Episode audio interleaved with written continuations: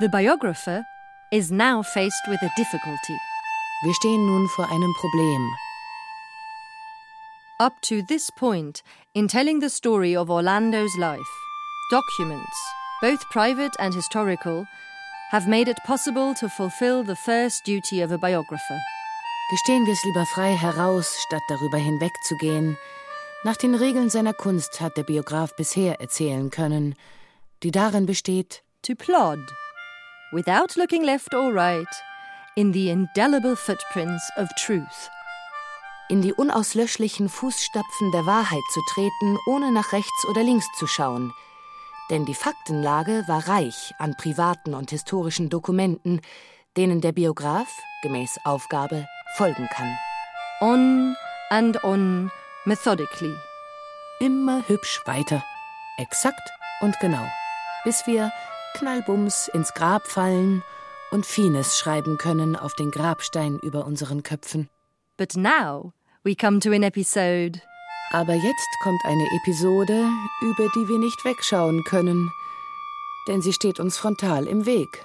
so that there is no ignoring it.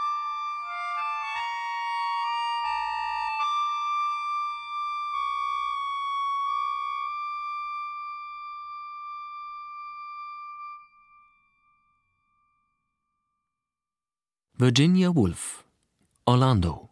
Eine Biografie. Aus dem Englischen von Gabi Hartl. Teil 2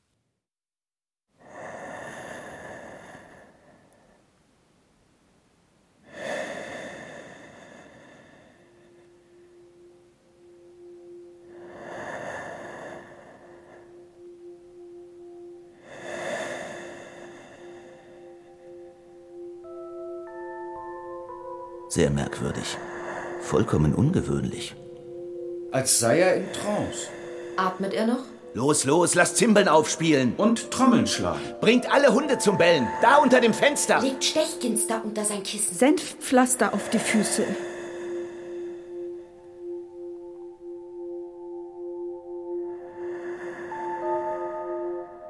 Doch was wirklich geschah, ist rätselhaft. Schwer zu belegen und somit auch nicht zu erklären. Mit Deutungsversuchen könnte man Bände füllen, doch unser Auftrag ist die kühle Beschreibung des Ablaufs, soweit er bekannt ist, auf dass der Zuhörer selbst seine Schlüsse ziehe. In dem Sommer, der auf den verheerenden Winter folgte, der den strengen Frost brachte, die Flut und den Tod vieler Tausender, und der auch Orlandos sozialen Ruin begründete, denn er wurde zu Recht vom Hofe verstoßen, in diesem Sommer begab sich Orlando aufs Land, wo er von nun an in völliger Einsamkeit lebte.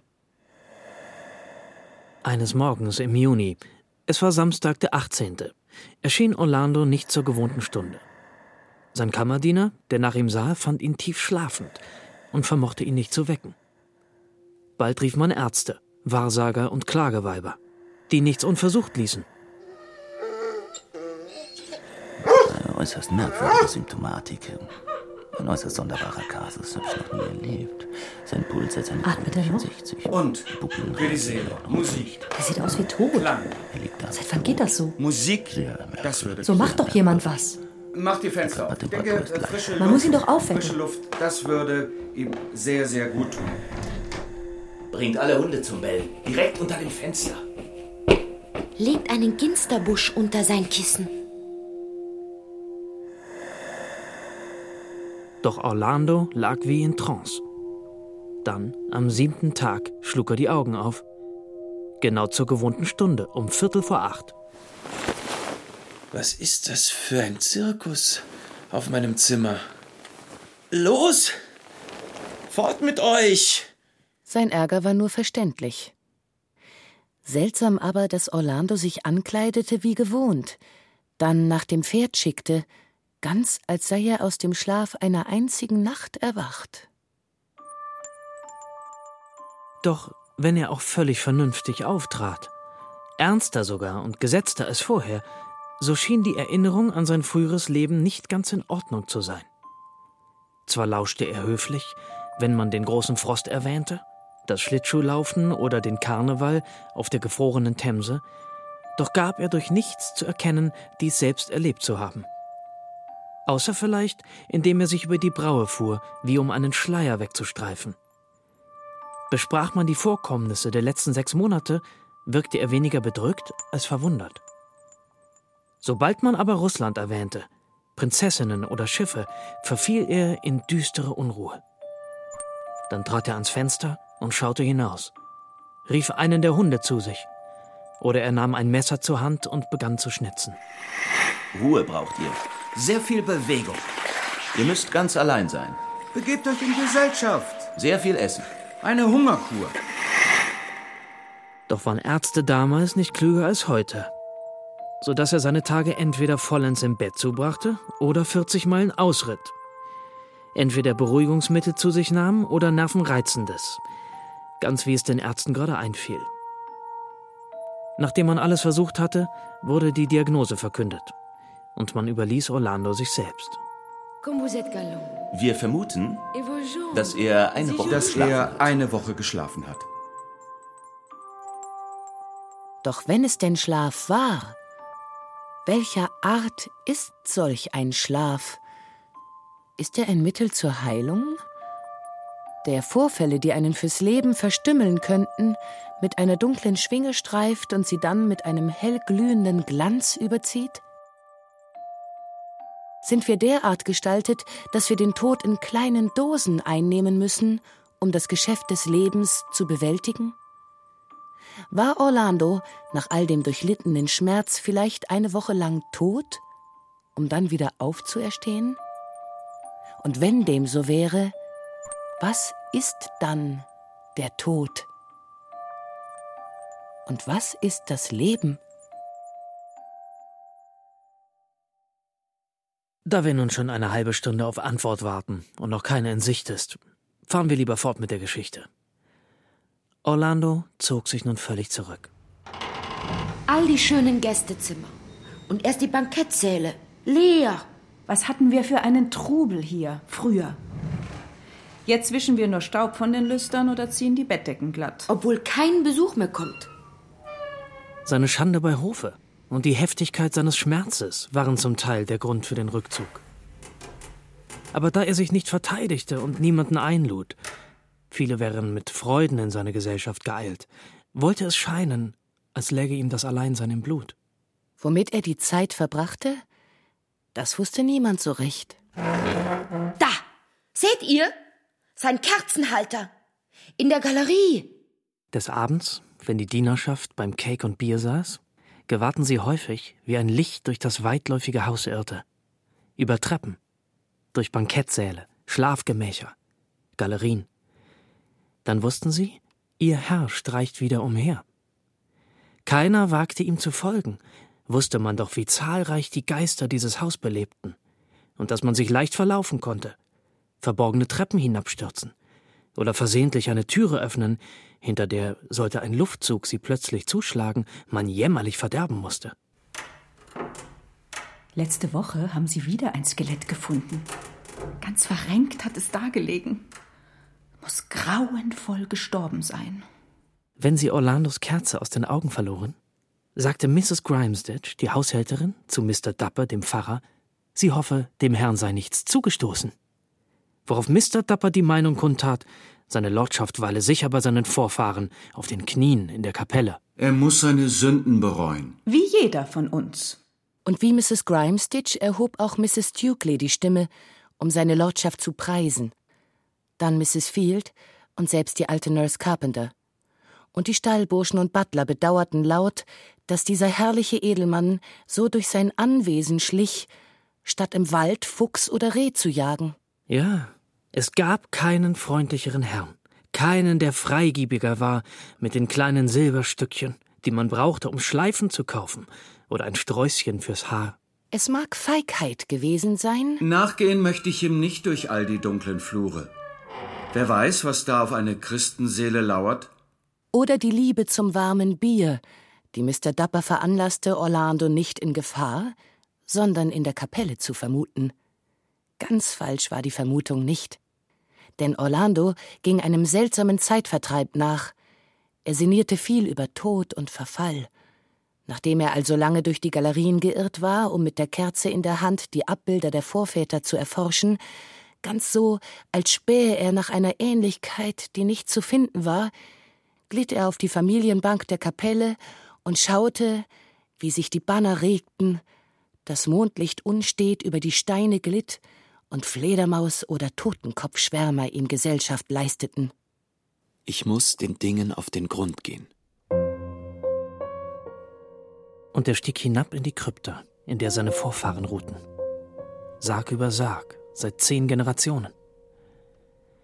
Der Ort wurde so selten betreten, dass sich die Ratten über die Bleischlösser hergemacht hatten. Die waren nun aufgesprungen. Und mal verfing sich Orlandos Umhang an einem Hüftknochen, oder er trat knackend auf einen Schädel, der über den Boden rollte. Nichts bleibt von all den Prinzen als dies hier. Erschüttert hielt er einen Handknochen hoch. Man verzeihe ihm die Übertreibung des Standes. Diese Hand hier. Pflückte sie Rosen oder umfasste sie Stahl? Oder ob sie vielleicht.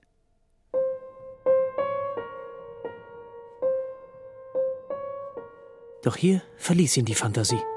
Oder, was wahrscheinlicher ist, sie überhäufte ihn mit einer Flut möglicher Szenen, so dass er zurückschrak, wozu er überhaupt neigte, vor der schwierigen Aufgabe der Komposition. Dr. Thomas Brown aus Norwich schreibt so erhellend über den Stoff.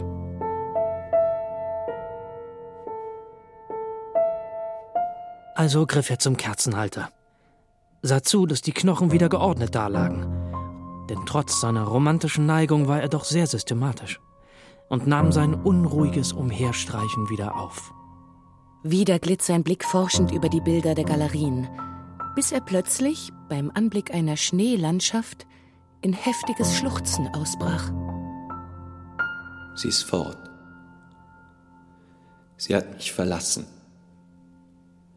Ich werde sie nie wiedersehen. Unermessliche Sehnsucht nach dieser Dame in russischen Hosen ergriff ihn, und schluchzend taumelte er durch die Flure. Da, das Licht!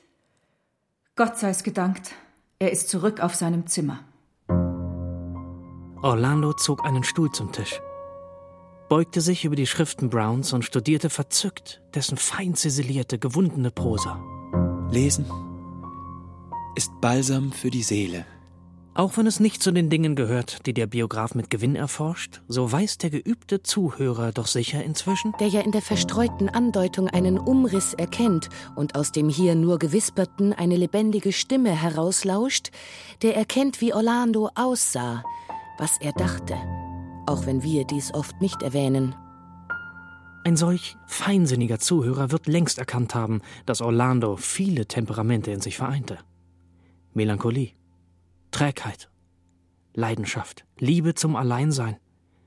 Ganz zu schweigen von der merkwürdigen Zwiespältigkeit des Temperaments, von dem eingangs die Rede war, als nämlich Orlando mit einem Schwert auf den leblosen Negerkopf einhieb, ihn dann vom Dachbalken herunterschnitt, höchst ritterlich außer Reichweite aufhängte und sich ruhig einem Buch zuwandte.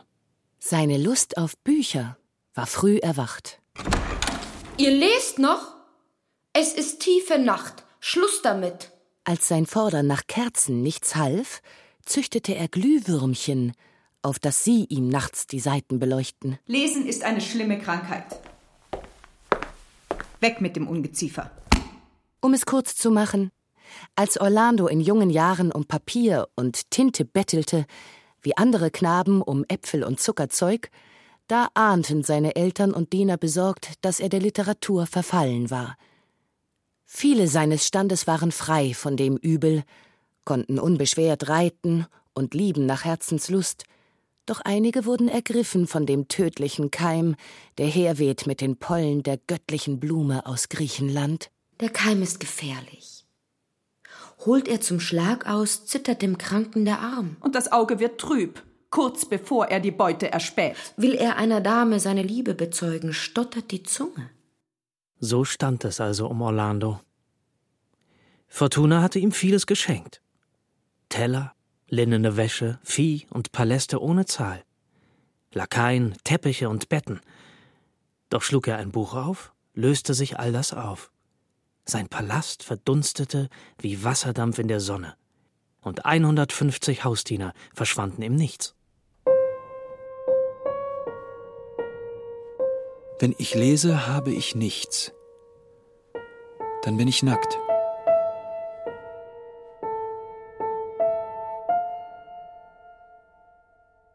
Die Krankheit ergriff rasch Besitz von ihm, und dies brach seinen Dienern das Herz. Zum Glück aber war Orlando robust und wurde nicht vollends vernichtet, wie unzählige seiner Leidensgenossen. Doch traf es ihn heftig. Wenn das Röhren des Hirschs und der Ruf des Nachtwächters ihm anzeigte, dass tiefste Nacht war und alles tief friedlich schlief, zog er den silbernen Schlüssel hervor und schloss den großen, verzierten Zedernschrank auf, der in der Ecke stand. Der Tod des Ajax. Geburt des Priamus. Darin etwa 50 Schubladen aus edelstem Holz, jede einzelne bezeichnet mit Orlandos feiner Handschrift. Iphigenie in Aulis. Heimkehr des Odysseus. Er war noch kaum 25 und hatte schon 47 Stücke verfasst. Historiendramen, Abenteuerromane und Gedichte. Allesamt über Figuren der Mythologie in einem kritischen Augenblick ihrer Laufbahn. Er zog ein sehr schmales Manuskript hervor, verfasst in seiner jungen Handschrift. Der einzige Titel unter den Werken mit nur drei kurzen Silben. The Oak Tree. Die Eiche. A Poem. Ein Gedicht. Dann machte er sich am Tintenfass zu schaffen, spielte mit der Feder und tat all diese Dinge, mit denen ein vom Laster des Schreibens Befallener sein Ritual aufnimmt. Plötzlich hielt er inne. Unter diese Pause von höchster Bedeutung war für Orlandos weitere Entwicklung. Bedeutender gewiss, als Taten durch die Heere in die Knie gezwungen und Flüsse blutrot gefärbt werden, ist es dem Biografen gestattet zu fragen, warum Orlando hier innehielt. Die Natur, die uns viele merkwürdige Streiche spielt und so ungleichmäßig aus Lehm und Diamant, Granit und Regenbogen zu einer Form fügt, die ihrerseits oft so unpassend ist, dass ein Dichter das Antlitz eines Metzgers trägt und der Metzger das eines Dichters. Die Natur, die Verwirrung und Verdunklung liebt, so dass wir selbst heute am 27. November 1927 nicht wissen, warum wir die Treppe hinaufsteigen und wieder herunter. Denn selbst im Alltag sind wir wie Schiffe in fremden Gewässern, auf denen Matrosen hoch oben im Mast ihr Fernrohr gen Horizont richten und sich fragen, ist das da Land oder nicht? Worauf wir, je nach Veranlagung, antworten ja oder nein. Die Natur also, die für so vieles verantwortlich ist. Neben der unhandlichen Länge des vorliegenden Satzes. Die Natur hat diese Verwirrung noch schlimmer gemacht, indem sie uns mit durcheinander taumelnden Erinnerungsfetzen vollstopft, die zusammenzuhalten nur einem einzigen Faden bestimmt ist. Die Erinnerung fungiert als Näherin, und zwar als sehr launische. Oh Sascha, du Schöne. Das Vorgehen der Erinnerung ist unergründlich. Denn nun schob sie über das Antlitz der Prinzessin ein vollkommen anderes. Ebenso wie sich über ein Glas der Laterna Magica ein zweites schiebt und damit ein ganz anderes Bild aufscheint. In unserem Fall war es das eines fetten, leicht schäbigen Mannes mit schmutziger Halskrause. Wer mag das sein? Orlando grübelte. Eine halbe Minute vielleicht. Der fette Dichter im Zimmer der Twitchett. Damals, vor all den Jahren, als Königin Elisabeth zum Bankett bei uns weilte. Und wieder hielt Orlando inne. Eine fatale Pause. Nun war es geschehen. Denn solcherlei Pausen sind unser Verderben. Die Poesie.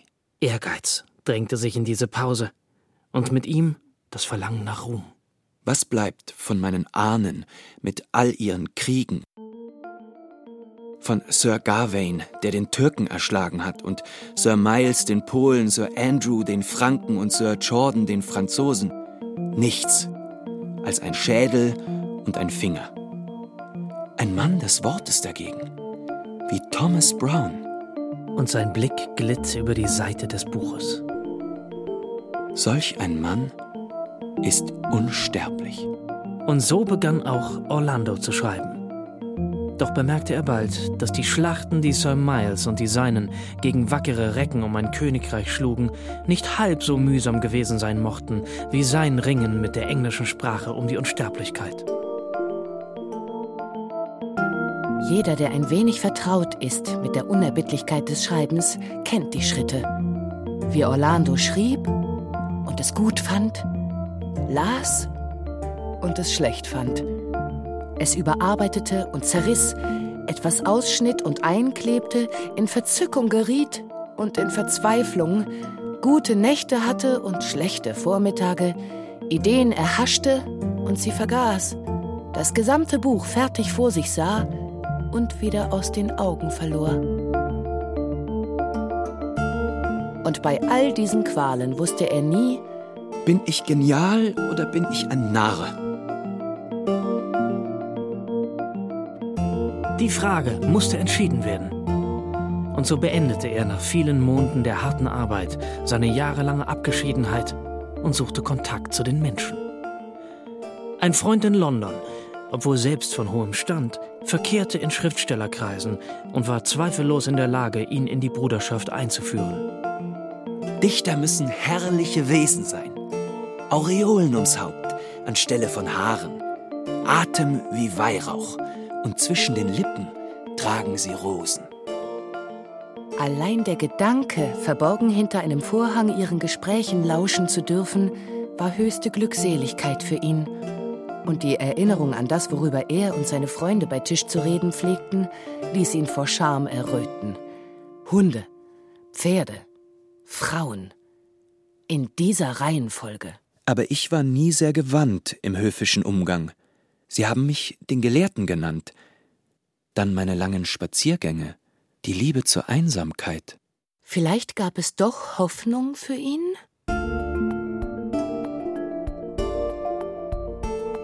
Und so kam es, dass er zum ersten Mal seit jener Nacht, in der ihn Sascha verließ, wieder glücklich war. Nick Green wird mir helfen. Ein großer Dichter der Zeit, wohnhaft in Cliffords Inn, London. Höflichste Anfrage. Ihr größter Dichter, Lord Orlando, mich zu beehren, mein Interesse vertiefen, eure Kunst. Wenn ihr, Mr. Green, euch herablassen würdet, ein Gespann mit vier Pferden wartet zur Stunde eurer Wahl in der Vetter Lane.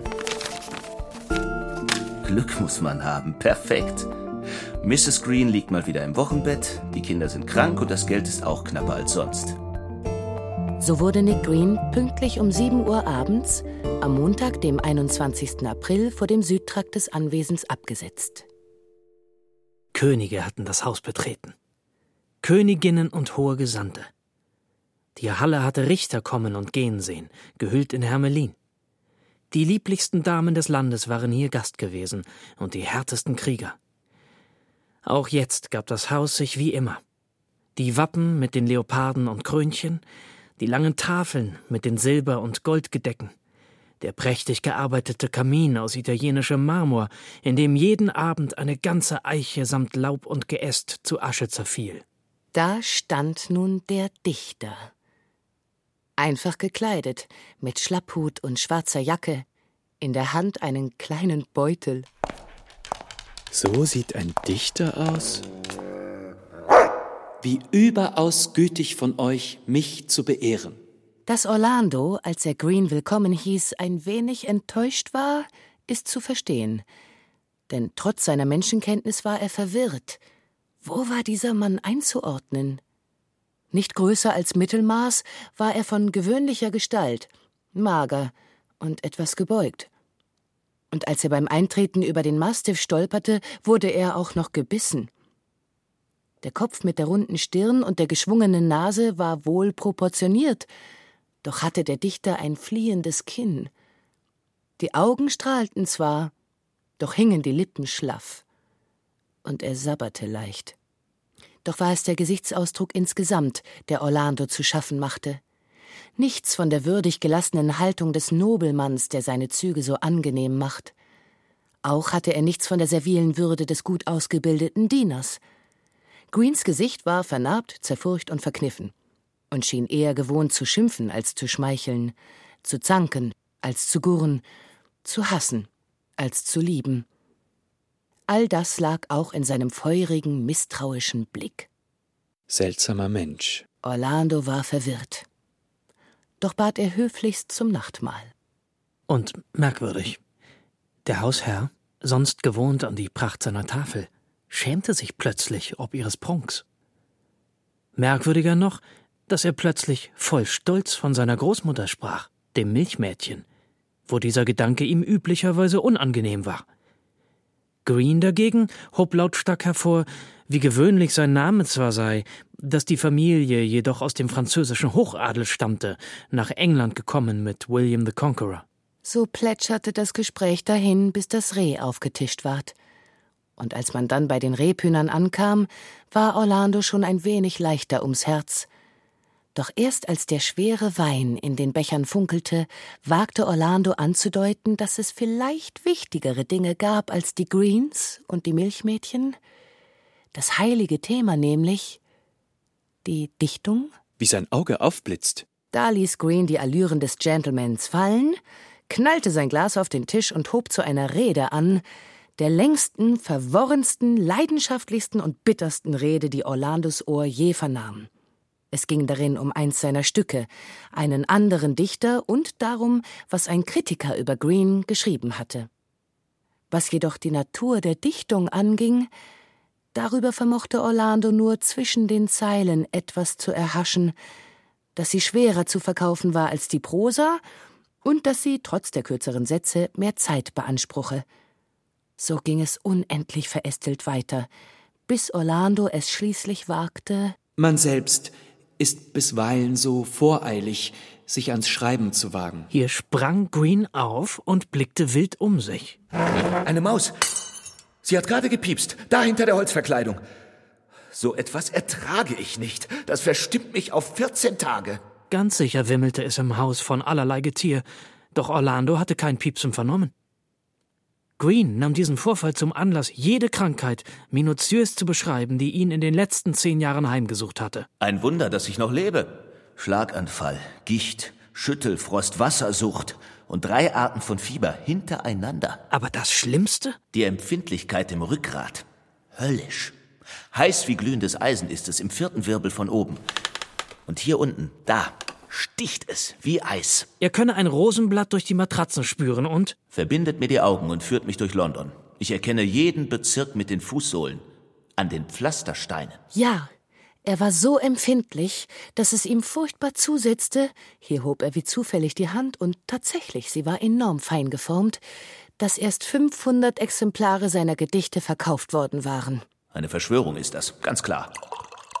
Die Dichtung gilt nichts mehr in unseren Tagen. Aber was ist mit Shakespeare? Marlowe? Ben Jonson und dann? Orlando rief die Namen derer aus, deren Werke er besonders liebte. Sie alle schrieben doch im Augenblick oder waren noch nicht lange tot. Ach, Shakespeare. Ein paar brauchbare Szenen vielleicht, aber fast alle von Marlowe geklaut. Marlowe sei auch nicht ganz schlecht gewesen, doch zu früh gestorben. Und was ist einer schon unter 30? John Donne? Nur die Dummen fallen drauf rein. Aber der ist bald aus der Mode, ich sag's euch. Und was Ben Jonson anging? Der ist mein Freund. Und man redet nicht schlecht über Freunde. Das große Zeitalter der Literatur sei vorbei. Und? Damit kommt Green zum Schluss? Die Griechen, das war etwas anderes. Durchglüht von göttlichem Ehrgeiz und Gloa nenne ich das. Gloa! Er meinte Gloire, wie Orlando nach einer Weile verstand und er hätte Green einen besseren Akzent gewünscht. Heute schreiben die Männer im Auftrag der Buchhändler und bringen jeden Dreck unters Volk, der sich verkauft. Euer Shakespeare ist einer der schlimmsten. Ja, ja, schlechte Zeiten für La Gloire. Die Zeit sei geprägt von preziösen Einfällen und wild überdrehten Experimenten, was die Griechen nicht hätten durchgehen lassen. Nein, es steht schlecht um die Literatur. Jetzt und für alle Zeit. Orlando erschrak ob dieser Dogmen, doch bemerkte er auch, dass es dem Kritiker kein bisschen die Stimmung verschlug. La Gloire. Green schenkte sich gut gelaunt Wein nach. La Gloire sei der Ansporn jeder noblen Schriftstellerseele. La Gloire und Ciceros Werke. 300 Pfund im Jahr. 300 Pfund und ich würde schon morgens im Bett meinen Cicero studieren. Dann könnte ich ihn so kunstvoll nachahmen, dass keiner den Unterschied merkt. So erntet man Gloire. Aber nicht unter 300 Pfund im Jahr. Fix. Orlando hatte die Hoffnung längst aufgegeben, mit dem Dichter sein eigenes Schreiben zu besprechen. Doch das war umso weniger schlimm, als Green auf das Leben von Shakespeare, Ben Jonson und den anderen zu sprechen kam, die er kannte, und von denen er tausend witzige Anekdoten zu erzählen wusste. Nie hatte Orlando so viel gelacht. Das also waren seine Götter. Die eine Hälfte war Trinker, die andere Schürzenjäger. Die meisten zankten mit ihren Frauen, und keiner war sich zu schade zu lügen oder übel zu intrigieren. Ihre Gedichte kritzelten sie zwischen Tür und Angel auf die Rückseite von Wäschereirechnungen. So war der Hamlet geschrieben worden, der Lear und der Othello. Kein Wunder, dass sie nicht makellos waren. Green war ein wundervoller Erzähler, wie er die Leute nachspielte. Seine Kunst stellte die der Edelmänner in den Schatten, mit denen Orlando bisher seine Zeit verbracht hatte. Nie hatte Orlando mehr gelacht, nie sich besser unterhalten. Greens Begabung ließ Tote auferstehen und erweckte Bücher zum Leben, vorausgesetzt sie waren älter als 300 Jahre. So verging die Zeit. Und Orlando empfand für den Gast eine seltsame Mischung aus Sympathie und Abneigung, Bewunderung und Mitleid. Obwohl er unaufhörlich nur von sich selbst sprach, war Green der beste Gesellschafter. Er war so geistreich und dann so respektlos, sprach so erfrischend frei über Gott und die Frauen. Und er hatte so viele merkwürdige Fertigkeiten, konnte auf 300 Arten Salat zubereiten, wusste alles über das Mischen von Punsch und war der Erste, vielleicht auch der Letzte, der Käse röstete im Kamin aus italienischem Marmor. Dass ihm der Unterschied zwischen Geranie und Nelke fremd war, zwischen Eiche und Birke, Mastiff und Greyhound, dass er glaubte, Orangen wüchsen unter der Erde und Rüben auf Bäumen und dass er jede Stadt noch der schönsten Landschaft vorzog, all das erstaunte Orlando zutiefst, denn noch nie war er einem wie Green begegnet. Selbst die Dienstmädchen kicherten über Greens Witze, obwohl sie ihn verachteten. Selbst die Diener, die ihn verabscheuten, machten sich in der Nähe zu schaffen, um auch keine Geschichte zu verpassen. Noch nie war das Haus so lebendig wie jetzt, wo er da ist. All das gab Orlando zu denken. Er dachte an das, was hier früher besprochen wurde, der Schlagfluss des Königs von Spanien und die Paarung einer Hündin. Er erinnerte, wie sich sein früheres Leben abgespielt hatte zwischen Stall und Umkleidezimmer, wie die Lords über ihrem Wein schnarchten und jeden hassten, der sie weckte. Und er bemerkte, wie beweglich und kühn die Edelmänner körperlich waren, doch wie träge im Geiste. Verstört von diesen Gedanken, auch weil er zu keinem Ergebnis kam, zog er den Schluss, dass er einen Unruhegeist ins Haus eingelassen habe, der ihn nie wieder würde ruhig schlafen lassen. Um genau diese Zeit kam Nick Green zur entgegengesetzten Einsicht. Eines Morgens, als er im Bett lag, auf den weichsten Kissen, den glattesten Laken, blickte er durch das Erkerfenster hinaus auf den Rasen, auf dem seit Jahrhunderten kein Löwenzahn wuchs. Ich muss hier weg, sonst ersticke ich. Er erhob sich und hörte die Tauben gurren. Wenn ich nicht bald die Räder donnern höre auf der Fleet Street, dämmere ich weg und schreibe keine einzige Zeile mehr. Er kleidete sich an und hörte den Brunnen plätschern. Da wusste er, was zu tun war. Ich muss noch heute nach Haus. Green begab sich zu Orlando, dem er erklärte, die Ruhe setze ihm schlimm zu. Er könne nicht schlafen. Und das hätte schreckliche Folgen. Tatsächlich war ja das Haus umgeben von einem Park, der 15 Meilen im Umfang maß und von einer Mauer an die zehn Fuß hoch. Orlando war erleichtert und skeptisch zugleich. Wie langweilig würde es nun werden im Haus. Beim Abschied war er tollkühn genug, Green eins seiner Stücke aufzudrängen, den Tod des Herkules. Wenn ich es wagen darf, bitte lest dies. Euer Urteil gilt mir sehr viel. verstehe. La Gloire. Cicero. Orlando unterbrach ihn mit dem Versprechen, die Pension vierteljährlich zu zahlen. Zu großzügig. Danke ergebenst. Vierteljährlich. Bestimmt? Green sprang in den Wagen, die Räder knirschten und er war fort. Nie war die Empfangshalle größer erschienen, nie prächtiger und leerer als jetzt. Traurig dachte Orlando, dass er nie wieder Käse rösten würde im Marmorkamin, nie jemals so geistreiche Witze reißen könnte wie Green und nie imstande sein würde, den Punsch so zu mischen wie er. Aber was für ein Luxus, allein zu sein. Green seinerseits, als man ihn nachmittags an der Fetter Lane absetzte. Ach, Durcheinander und Lärm. Das ist das Leben fand alles so vor wie gehabt. Mrs. Green mit dem neuen Baby in einem Zimmer, Tom Fletcher beim Gin in dem anderen. Bücher überall auf dem Boden verstreut und das Essen serviert auf dem Tisch, wo noch eben die Kinder mit Matsch gespielt hatten. So lässt es sich schreiben. Und gleich war er dabei, denn sein Thema lag auf der Hand. Ein edler Lord zu Haus. Hm, oder Besuch bei einem Edelmann auf dem Lande.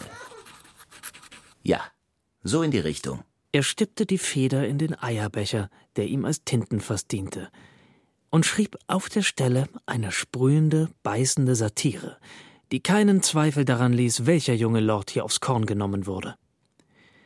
Green würzte das Ganze mit Zitaten aus Orlandos Stück, das Green, wie er schrieb, extrem weitschweifend und bombastisch fand.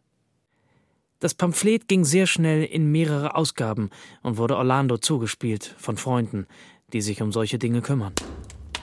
Edelmann auf dem Lande. Weitschweifend.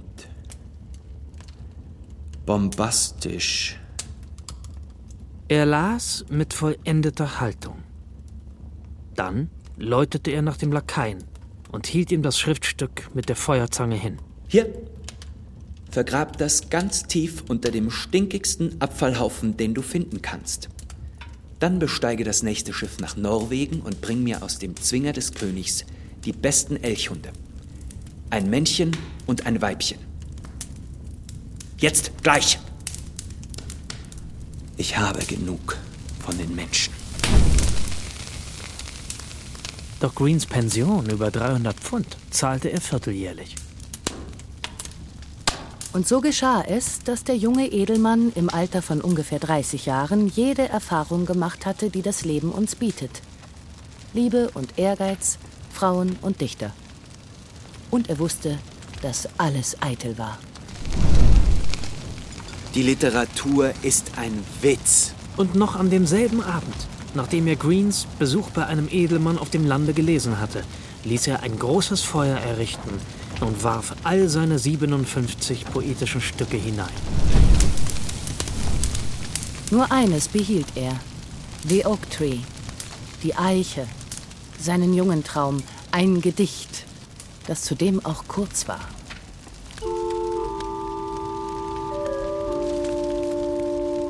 Hunde und Natur. Auf diese beiden Dinge schrumpfte die mannigfaltige Welt.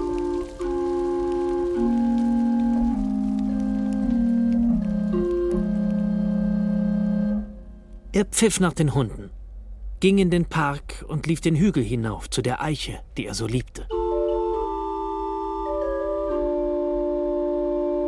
Er tat dies von nun an Jahr ein und Jahr aus. Nach der langen Zeit des Schreibens im Zimmer sah er mit neuen Augen, wie die Birken sich golden färbten und dann wieder der junge Farn sich entrollte.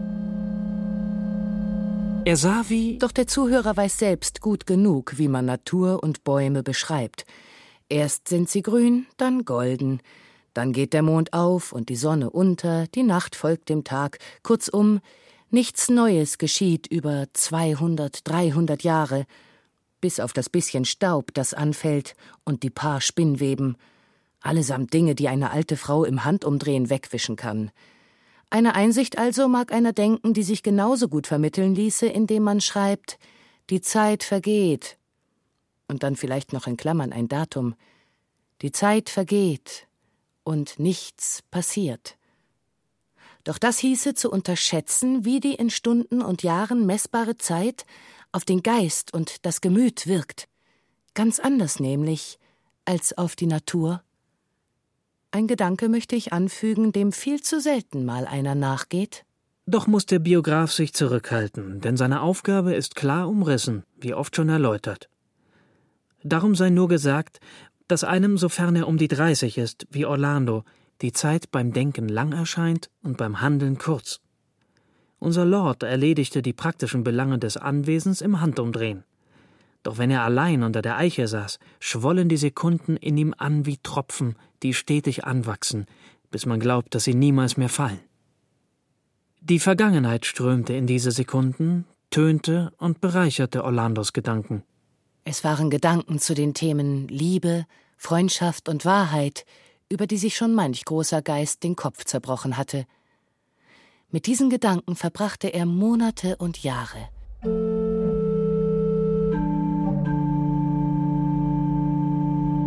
Es kam vor, dass er als Mann von 30 nach dem Frühstück aufbrach und als Mann von 55 zum Nachtmahl erschien.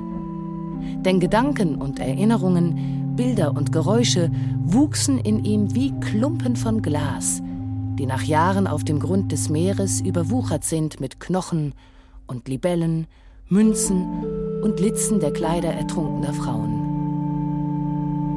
Der Himmel ist blau, das Gras ist grün.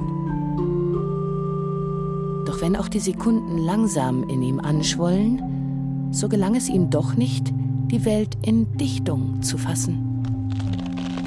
Der Himmel ist blau, das Gras ist grün. Aber das waren sie nicht, wenn man genau hinsah. Vielleicht eher so. Der Himmel ist eine Vielzahl von Schleiern, die tausend Madonnen entglitten sind. Und das Gras? Wie sieht das aus? Strömt und wird dunkler wie junge Mädchen auf der Flucht vor dem Satyr. Aber nein, das waren Metaphern. Und beide sind falsch. Zum Henker mit der Dichtung, zum Henker mit der Muse, zum Henker mit Green. Denn bei jedem neuen Versuch drängten sich Greens spottende, hängende Lippen in den Vordergrund. Und da schwor Orlando den wichtigsten Eid seines Lebens. Von jetzt an schreibe ich nur noch, was ich will. Zum Henker mit dem Ruhm. Warum nicht den Augenblick feiern? Der Gedanke traf ihn wie ein Geschoss. Der Ehrgeiz fiel von ihm ab wie eine kleine Feder. Und mit ihm der Liebeskummer und die verletzte Eitelkeit und all die anderen Stacheln, die das Nesselbeet des Lebens für uns bereithält. Er öffnete die Augen und sah, unverstellt von Gedanken und Sorgen, wie zum ersten Mal. Sein Haus. Wie herrlich es da liegt, in der Frühlingssonne. Es war weniger ein Haus, sondern vielmehr eine Stadt. Doch nicht wild hierhin und dahin gebaut, wie Menschen über die Jahre ihre Städte bauen, sondern umsichtig, von der Vision eines einzigen Architekten getragen. Höfe und Gebäude, grau, rot und pflaumenfarben, lagen symmetrisch geordnet da. Manche Höfe waren rechteckig, andere quadratisch. In dem hier stand ein Springbrunnen, in dem da eine Statue. Manche Häuser waren niedrig, andere spitz zulaufend, hier eine Kapelle, da ein Glockenturm.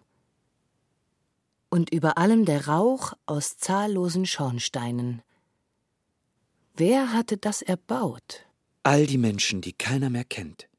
Die Richards und Johns und Anns und Elizabeths. Und ich mit meinem Ehrgeiz wollte etwas Besseres sein. Und nachdem er dem Haus seine Ehrfurcht gezollt hatte, indem er alles ganz neu aufs Kostbarste dekorierte, 50 Paar spanischer Decken. Ebenso viele Vorhänge aus karmesinroten und weißem Taft. Die Volants aus weißem Satin. Bestickt mit rot-weißem Seidengarn. 70 gelbe Satinsessel und 60 passende Fußschemel. 17 Dutzend Kisten mit je 5 Dutzend venezianischer Gläser. 102 Läufer, je 30 L lang.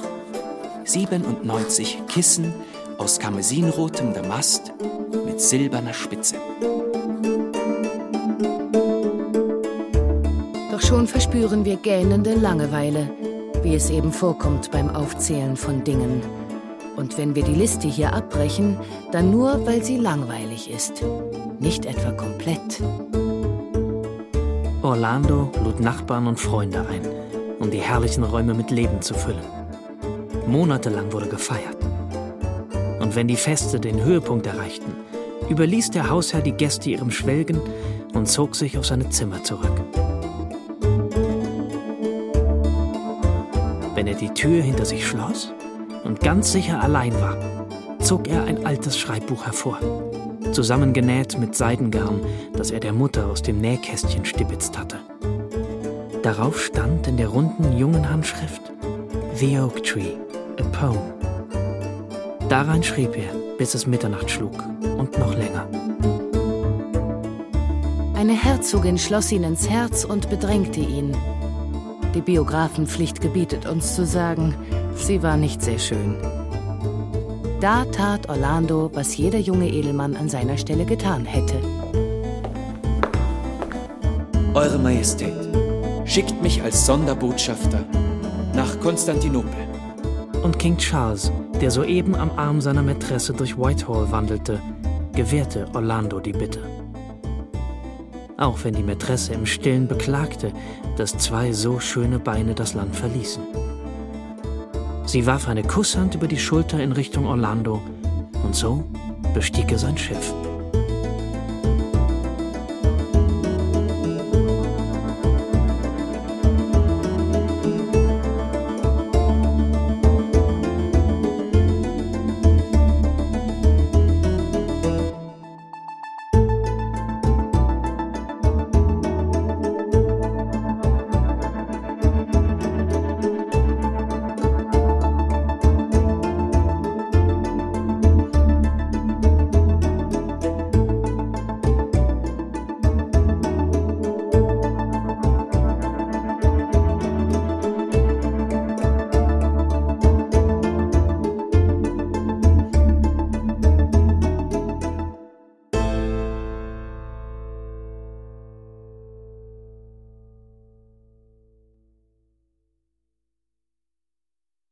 Virginia Woolf Orlando. Eine Biografie. Aus dem Englischen von Gabi Hartl. Teil 2 Orlando Gabriel Raab. Autorin Vera Weißbrot. Biografen Wiebke Puls Paul Herwig. Sowie Brigitte Hobmeier Michaela Steiger Fabian Gröver und Hans Krämer. Komposition Ulrike Hage Bearbeitung Gabi Hartl. Ton und Technik Markus Huber, Susanne Herzig. Regieassistenz Stefanie Ramp. Regie Katja Langenbach. Produktion Bayerischer Rundfunk 2013. Redaktion Katharina Agathos. Der Hörspielpool. Hat's dir gefallen? Ja, sehr. Hörspiele und Medienkunst. Weitere BR-Produktionen auf einen Blick gibt es im Netz unter hörspielpool.de.